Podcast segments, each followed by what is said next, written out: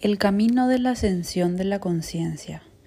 El discernimiento es la facultad inherente que por naturaleza tiene la conciencia integrada, pero no puede haber discernimiento si no hay quien lo exprese y lo manifiesten a nivel holográfico. En este sentido, la sabiduría que alcance la conciencia será sólo a través de un contenedor en físico, y para esto se necesita un camino, un recorrido de miles o millones de anclajes en los niveles de la Matrix. Discernir más allá de lo evidente como conciencia integrada nos llevará al entendimiento de un propósito consciente que subyace en un plan primigenio que nos llevará por el camino correcto.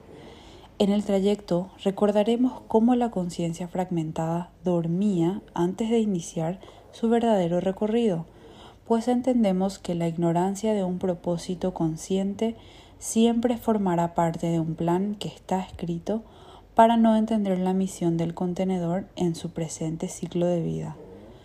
Podemos decir que dormir no es bueno ni malo, es parte del proceso de cada conciencia, así como despertar, hasta donde le sea permitido pues es la entidad guía la que diseña cada escenario que se tiene que experimentar en el marco de la estructura de un plan de desarrollo. De José Luis Hernández.